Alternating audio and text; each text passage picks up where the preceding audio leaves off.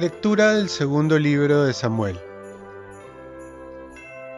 Cuando el rey David se estableció en su palacio, y el Señor le dio paz con todos los enemigos que le rodeaban, el rey dijo al profeta Natán, Mira, yo estoy viviendo en una casa de cedro mientras el arca del Señor está en una tienda de campaña. Natán respondió al rey, Ve y haz cuanto te dicta tu corazón, pues el Señor está contigo. Pero aquella noche recibió Natán la siguiente palabra del Señor. Ve y dile a mi siervo David, así dice el Señor. ¿Eres tú quien me va a construir una casa para que habite en ella? Yo te saqué del redil, de andar tras las ovejas, para que fueras jefe de mi pueblo Israel. Yo estaré contigo por donde quiera que vayas. Acabaré con tus enemigos.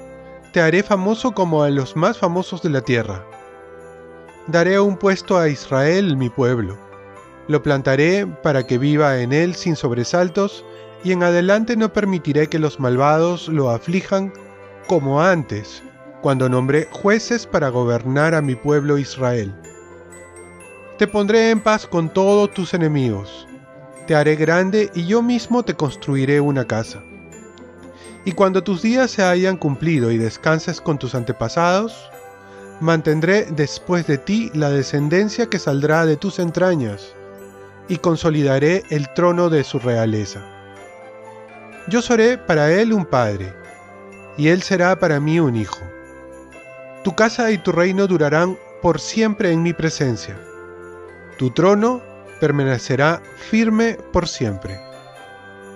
Palabra de Dios. Salmo responsorial. Cantaré eternamente tus misericordias, Señor. Cantaré eternamente las misericordias del Señor. Anunciaré tu fidelidad por todas las edades, porque dije, tu misericordia es un edificio eterno, más que el cielo has afianzado tu fidelidad. Cantaré eternamente tus misericordias, Señor. Sellé una alianza con mi elegido, jurando a David mi siervo, te fundaré un linaje perpetuo edificaré tu trono para todas las edades. Cantaré eternamente tus misericordias, Señor. Él me invocará. Tú eres mi Padre, mi Dios, mi roca salvadora. Le mantendré eternamente mi favor, y mi alianza con Él será estable. Cantaré eternamente tus misericordias, Señor. Lectura del Santo Evangelio según San Lucas.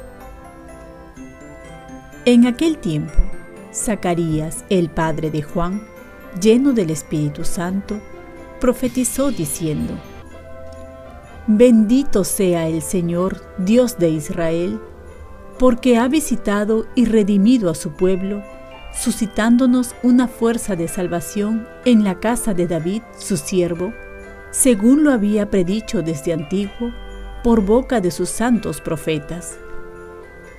Es la salvación que nos libra de nuestros enemigos y de la mano de todos los que nos odian.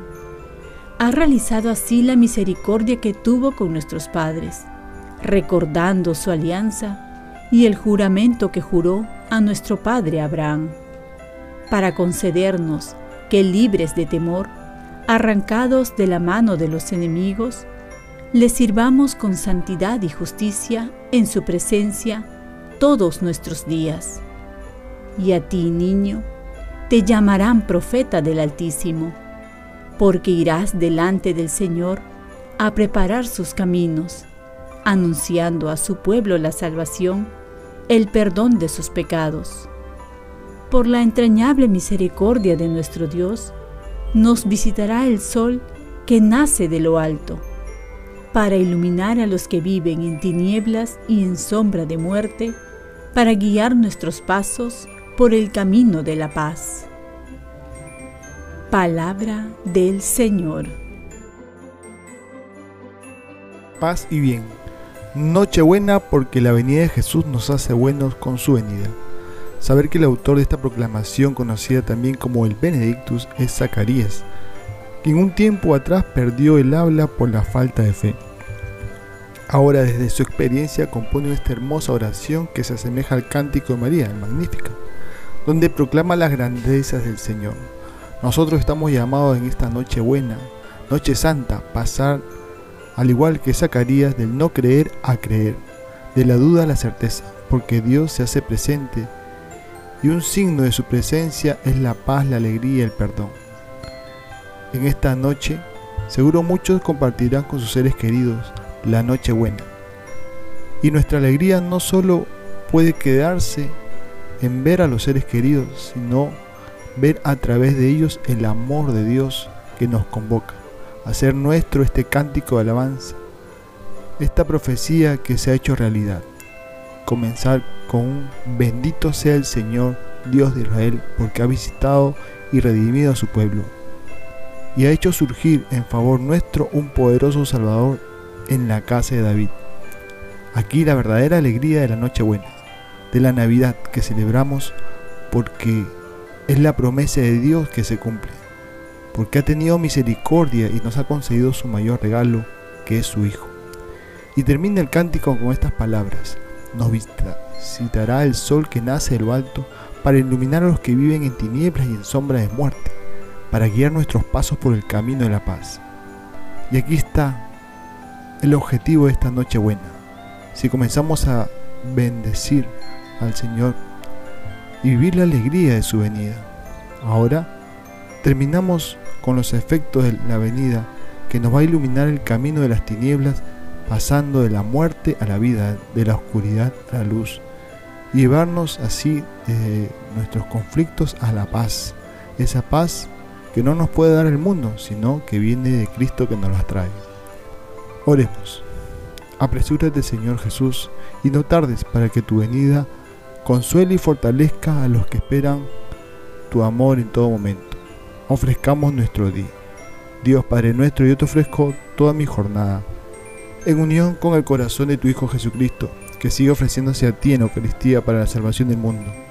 Que el Espíritu Santo sea mi guía y mi fuerza en este día para ser testigo de tu amor. Con María, la Madre del Señor y de la Iglesia, te pido por las intenciones del Papa. Con San José Obrero te encomiendo mi trabajo y mis actividades de hoy para que sea de mí tu voluntad. Y la bendición de Dios Todopoderoso, Padre, Hijo y Espíritu Santo, descienda sobre ti. Cuenta con mis oraciones, que yo cuento con las tuyas, y que tengas una santa noche, una buena noche buena.